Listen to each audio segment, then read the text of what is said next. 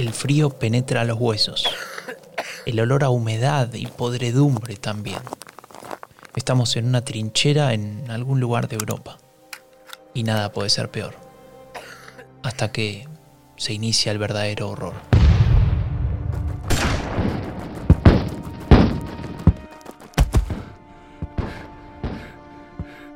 Los traumas de la Primera Guerra Mundial perduraron por generaciones. Sus consecuencias impactaron en cada aspecto de la vida de millones de personas. Y por supuesto, el mundo de las ideas políticas no fue la excepción.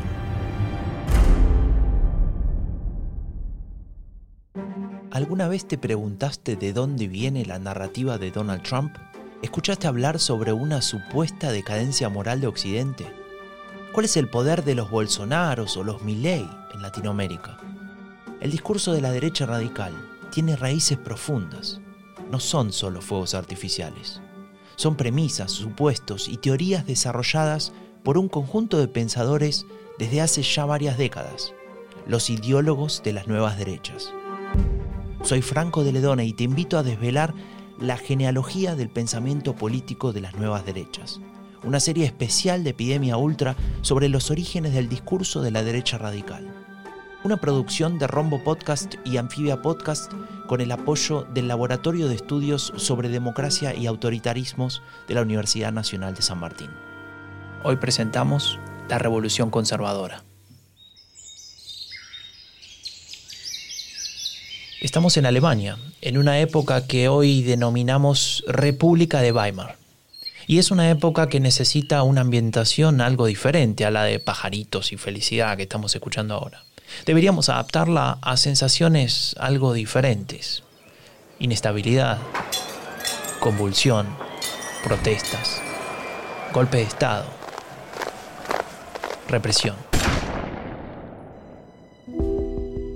Que se inició con un intento de revolución comunista, que es cuando mataron a Rosa Luxemburgo y a, y a Karl Liebknecht. El contexto era ese. El contexto empezó también mientras había una guerra civil en Rusia entre bolcheviques y, y monárquicos, o bueno, entre rojos y blancos. En fin, Europa está tan inestable, las democracias van cayendo, hay una revolución comunista en Hungría, en fin, hay un bienio rojo en Italia también después de la Primera Guerra Mundial. Daniel Rueda es investigador del King's College London y especialista en extrema derecha. Me alegra mucho poder contar con él para hacer este recorrido por el pensamiento de la revolución conservadora, algo que desde ya suena contradictorio. ¿No es cierto, Daniel? La idea de revolución conservadora, que evidentemente nos suena un poco eh, paradójica, tiene que ver un poco con eso, con que cambien las cosas, pero para restaurar un orden que se ha perdido.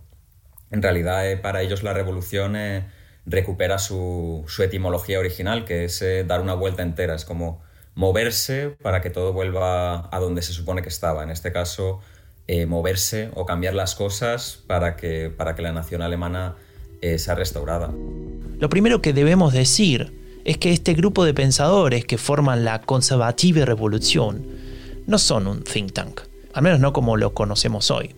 En realidad se trata de un conjunto de pensadores que en el marco de la inestabilidad política, económica y social de esa época en Alemania, decidieron escribir sobre su idea del mundo, del sistema político que según ellos hacía falta, del rol que debía ocupar y cumplir cada miembro de la comunidad. Pero dejemos que lo explique el profesor Rueda. Bueno, lo primero, como dices, eh, el contexto es la República de Weimar, que, se solapa con el periodo entre guerras. Y es un momento, bueno, pues en el que Alemania ha sido humillada y en el que hay muchos pensadores nacionalistas eh, fundamentalmente que quieren restaurar la nación, devolverle su, su gloria, e ir contra el Tratado de Versalles, eh, crear una nación más unida. Y yo diría también que para la derecha del momento, eh, y esto tiene mucho que ver con la revolución conservadora, la idea es pasar de una derecha que es más restauracionista y aristocrática, o sea, ellos en principio no quieren poner a, Guillermo en el, en el trono de nuevo, sino que quieren una eh, algo nuevo y hacer algo un poco más plebeyo, porque veían como que la derecha tradicional era una cosa un poco anquilosada, un poco desfasada, era una derecha, por ejemplo, muy poco popular, era eh, un tipo de nacionalismo que no prestaba tanta atención como debería la clase trabajadora. Entonces, digamos que la idea también de revolución conservadora y de plantearse un poco como outsiders de la derecha tiene que ver con renovar el, pensamiento derechista, aunque ellos dirían, como luego dirán los fascistas también, que no eran ni de izquierdas ni de derechas, sino que eran mm, puramente patriotas que querían unificar la nación. Y esto nos da pie para hacer una parada en el cajón de valores fundamentales de los pensadores de la revolución conservadora. Y en cuanto a los ideales clásicos, yo diría, primero que están contra los valores burgueses, que no necesariamente contra la burguesía, es decir, eh, contra valores como el individualismo, eh, la búsqueda del beneficio, la templanza, el uso de la razón, etc. También están en contra de los valores cristianos y de aquí eh, sacan mucho de Friedrich Nietzsche, que es un filósofo muy importante para ellos.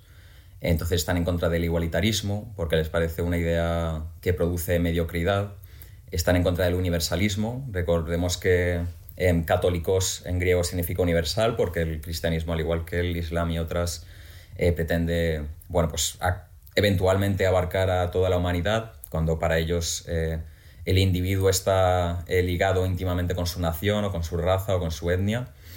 Y también en contra de este aspecto cristiano que nos hace tender a la sumisión, al poner la otra mejilla, etc. Esto, estamos hablando de gente que, que, social, que su momento de socialización política, porque en verdad es gente relativamente joven, ocurre en las trincheras en 1914. Entonces, para ellos estos valores Em, tendientes pues eso, al pacifismo, etcétera, les parecen no solo equivocados, sino también peligrosos. Y hay algo que es fundamental, algo que incluso recuperará posteriormente el fascismo. Y ahora voy a citar al profesor Rueda. Están en contra de los aspectos disgregadores de la modernidad. Entre la derecha eh, de su momento, y es algo que recuperaría el fascismo, están en contra de los aspectos más disgregadores de la modernidad, es decir, contra la precariedad económica, eh, la división de clases, la urbanización tan acelerada, la explotación, la emasculación. El elemento de género es fundamental, no solo para entender a la revolución conservadora, sino a cualquier movimiento de derecha radical, eh, a la jerarquía del dinero, no tanto por estar en contra de, de, las jerarquías, sino porque para ellos la jerarquía tiene que tener más que ver con la fuerza, con lo militar, etc. Y también, por supuesto, con la democracia, que entronca con algunos valores de los que hemos mencionado. Entonces, en tanto eh, da el poder a las masas, que es algo bueno, pese a que los revolucionarios conservadores querían un, ser, un sistema más amable con los trabajadores, tampoco tienen intención de darle el poder al pueblo, ni mucho menos. También se ve como algo eh, demasiado igualitarista, que pone a todo el mundo en el mismo plano, cuando para ellos los individuos eh, están, siempre participan de jerarquías.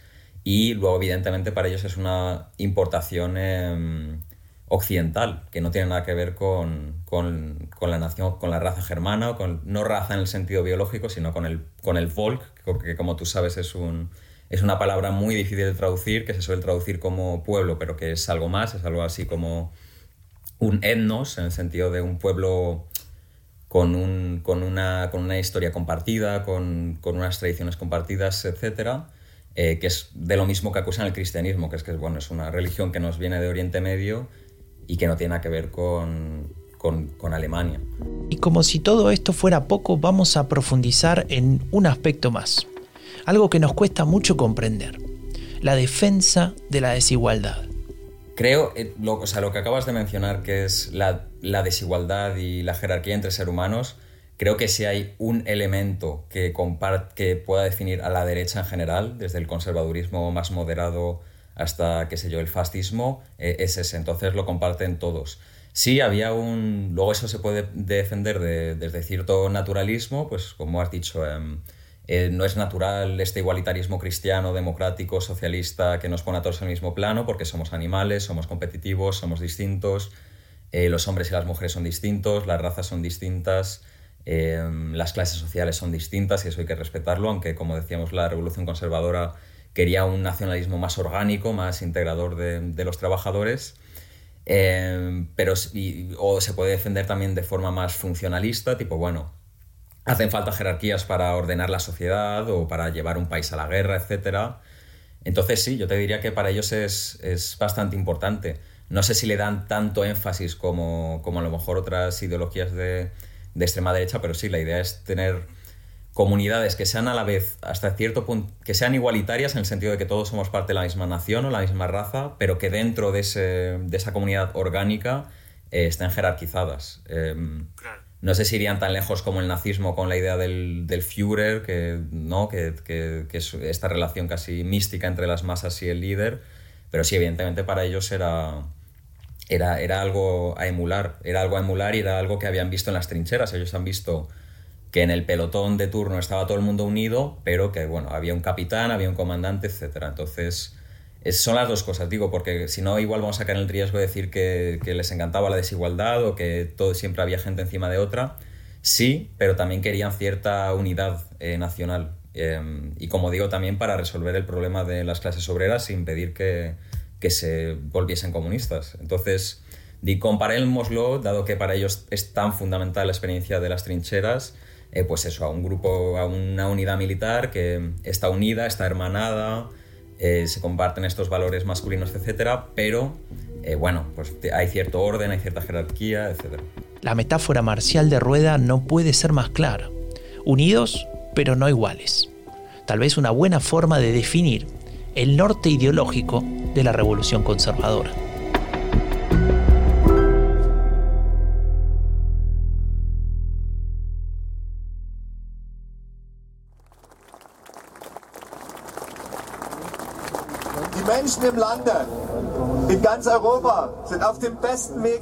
Seguimos en Alemania, pero 100 años después de la Primera Guerra Mundial. Estamos en una manifestación que dice expresar la preocupación de algunos sectores de la sociedad, pero que en sus entrañas esconde otros elementos.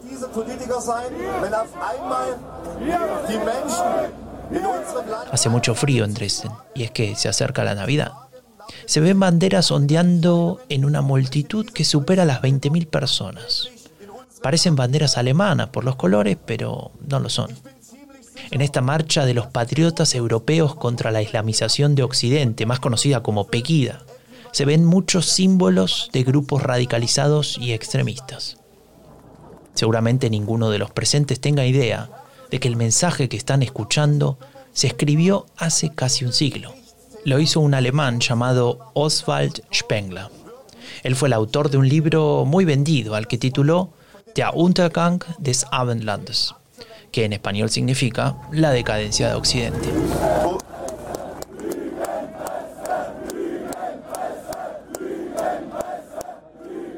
Claro, hay que entender, hay una cosa fundamental, que es que la idea de decadencia, ya sea de una nación, de una raza, de una civilización, de la masculinidad, eh, forma parte del núcleo ideológico, del, por lo menos de, las derechas radicales. No estoy seguro de los conservadores, pero, pero sí de las derechas radicales. Es, para ellos es tan importante como la idea de progreso para un liberal o para un izquierdista.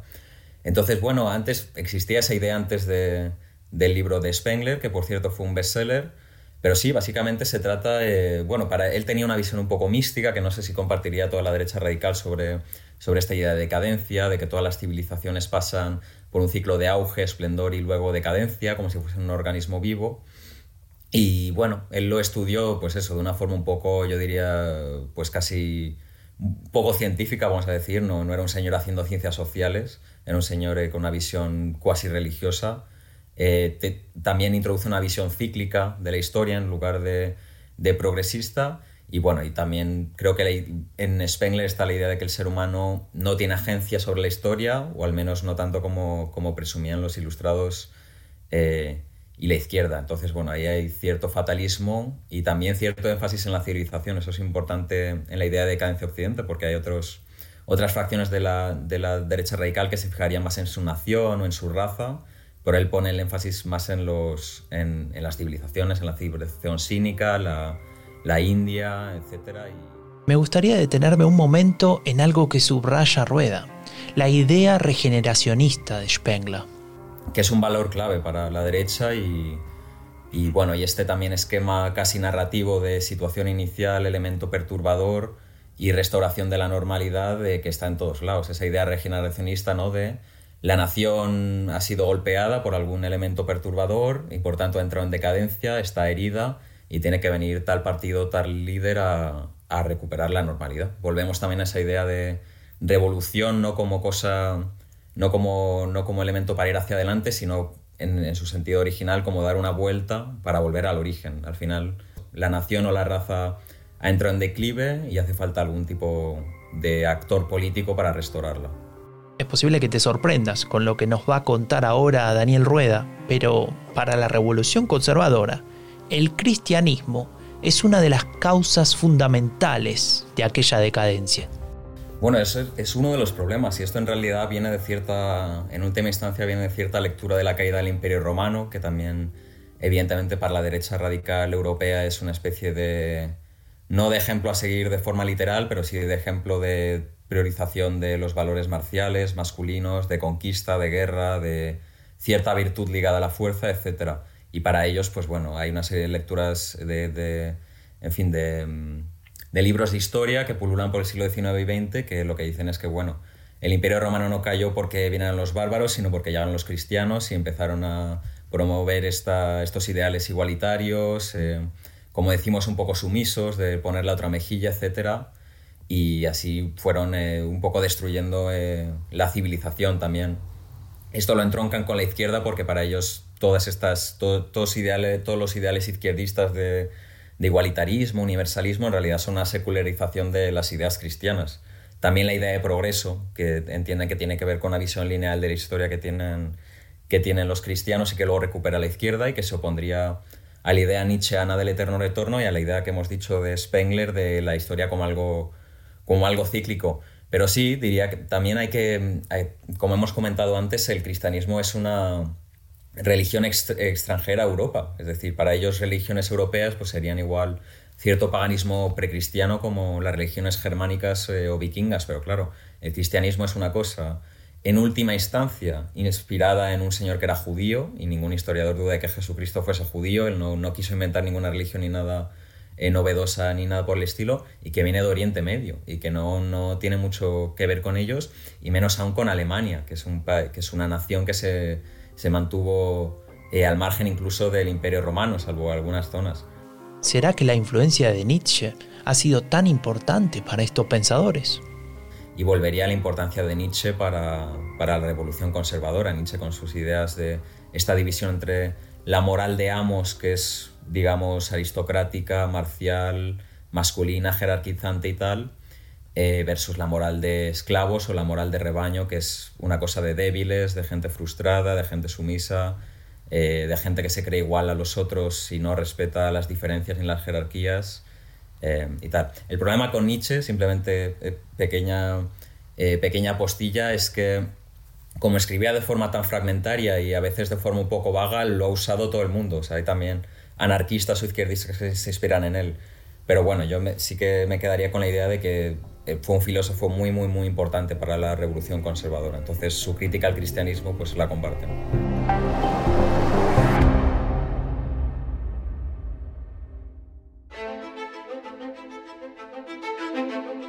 Hay una cuestión que me llama la atención de los pensadores de la revolución conservadora y tiene que ver con su rechazo a la razón. Y, lógicamente, no pude evitar preguntárselo a Daniel Rueda. Cuando decimos que la extrema derecha de entreguerras y el fascismo eran iban contra la razón, no es que fuese gente loca o que hiciese cosas absurdas. De hecho, los nazis eran muy eficientes a la hora de organizar la administración, el ejército, etc. Es más que, digamos que iban contra esta idea ilustrada de todo puede explicarse mediante la ciencia, eh, la razón siempre tiene que imperar, etc. Y creían más en en, cierto, en la creación de ciertos afectos que era difícil de explicar, por ejemplo, a la nación, a la raza, en quizás ciertos elementos mitológicos eh, que rescataron los nazis, etc. Pero digo, bueno, en última instancia también tiene, tiene que ver con, como te decía, y esto en Ébola es evidente porque era una persona muy espiritualista, vamos a decir, eh, con celebrar lo místico eh, contra la razón, que al final son ideas que les vienen del, del romanticismo y de su crítica a la ilustración. no, sé qué romántico alemán tiene esta frase de la luz de la ilustración ilumina pero no calienta. Entonces, si hubiese que sintetizarlo, yo también diría eso, como este desencantamiento del mundo que ha llevado a cabo pues, la ciencia, la racionalidad técnica, la razón, eh, nos ha dejado un poco desnudos, nos ha dejado un poco eh, enclenques en términos espirituales. Y, bueno, ellos reivindican eso, solo que en vez de reivindicarlo eh, defendiendo el retorno de un catolicismo o de un cristianismo más eh, más eh, generalizado lo que buscan es, pues eso, ya conocemos estas cosas de los nazis, ¿no? Eh, buscar el paganismo precristiano y todos estos elementos.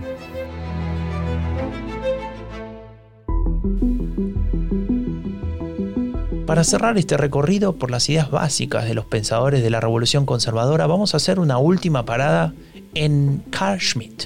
¿Por qué él? Te preguntarás, ¿no? Y tengo una respuesta. Porque él apunta a una definición de democracia bastante particular, especialmente si escuchaste el último episodio de la primera temporada de Epidemia Ultra, ¿no? sobre el caso húngaro. Allí hablamos sobre democracia iliberal. Según Schmidt, lo más importante para un Estado es su fortaleza, incluso si ésta presupone un gobierno autoritario, y la legitimidad del mismo residiría, según estas ideas, en el plebiscito. Aquí es donde el profesor Rueda nos marca una cuestión muy importante. No por, no por salvarle, ni mucho menos, porque es un hombre que al final trabajó para los nazis, pero diría que en, algunos ideales por lo menos será un poco más pragmático o moderado que algunos miembros de, la Revolución Conservadora. Él al final era un jurista que, debatía sobre derecho y, administración y elementos burocráticos, etc. Pero sí, su crítica a la, democracia también tiene que ver con, con, las críticas clásicas desde la derecha, que es que es una cosa Em, un poco inestable, que no permite tomar las decisiones que hay que tomar, que no permite a lo mejor eh, proteger un país eh, de una invasión, etc. Lo que quería probar era eso, que, o que incluso las democracias en estados de emergencia para protegerse apelaban a, hombres fuertes, etc. Pero volvamos entonces a Schmidt. Para él, el estado de Weimar se había convertido en lo que definía como un estado de excepción, es decir, una situación en la que la inestabilidad es la regla, exactamente lo contrario a lo que él denominaba estado de normalidad. Según Schmidt, el estado de decepción no podía ser abordado por la democracia liberal representativa que gobernaba en Alemania durante el periodo de entreguerras. De ahí nace su concepción alternativa de democracia antiliberal y autoritaria.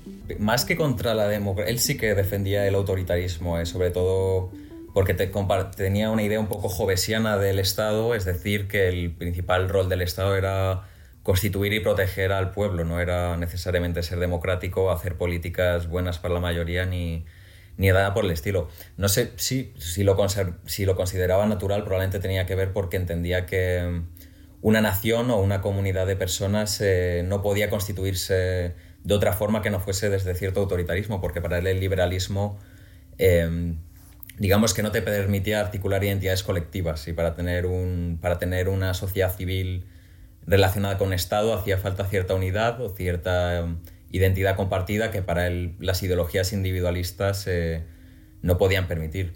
Y en cuanto al concepto de Estado excepción, él creo que lo que quiere mostrar con la excepción, es decir, él lo que quiere mostrar cuando, cuando él explica que incluso en la democracia más liberal y más igualitarista de todas cuando hay un momento de emergencia, como tantos eh, vivió la República de Weimar, porque no, no, no, olvidemos el contexto histórico de esta gente, cuando hay un estado de excepción, tú puedes tener una democracia lo más pura posible, pero al, fin, al, al final del día lo que vas a necesitar es un, un hombre fuerte o un gobierno fuerte eh, que garantice la seguridad de los ciudadanos y, y, su supervivencia. Entonces yo diría que es, para él la idea de estado de excepción es una forma de mostrar quizás de forma un, pelín cínica, dirían unos críticos, que ni siquiera las democracias eh, más aparentemente respetables son, son tan igualitaristas o tan democráticas como, como nos creemos.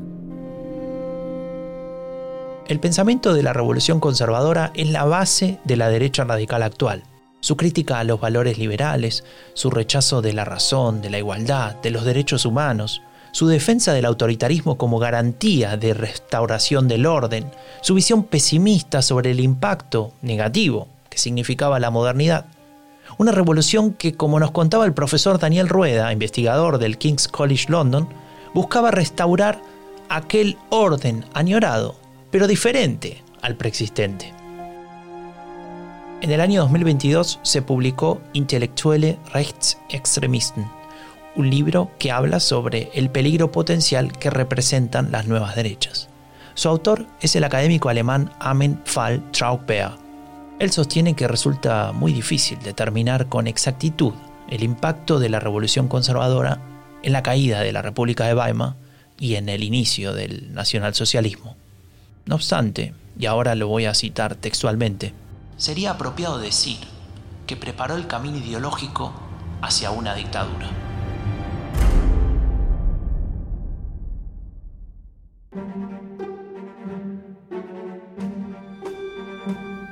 Soy Franco de Ledone y esto fue Genealogía del Pensamiento Político de las Nuevas Derechas, una serie especial de Epidemia Ultra sobre los orígenes del discurso de la derecha radical. Una producción de Rombo Podcast y Anfibia Podcast con el apoyo del Laboratorio de Estudios sobre Democracia y Autoritarismos de la Universidad Nacional de San Martín.